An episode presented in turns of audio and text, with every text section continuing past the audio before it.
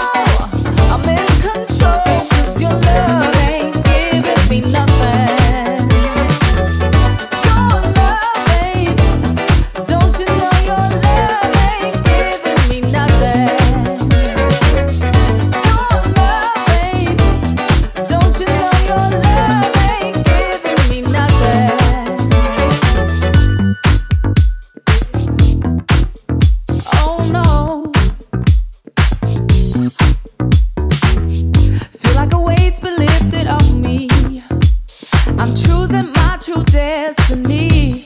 Oh, waited too long and I can't waste more time. Got places that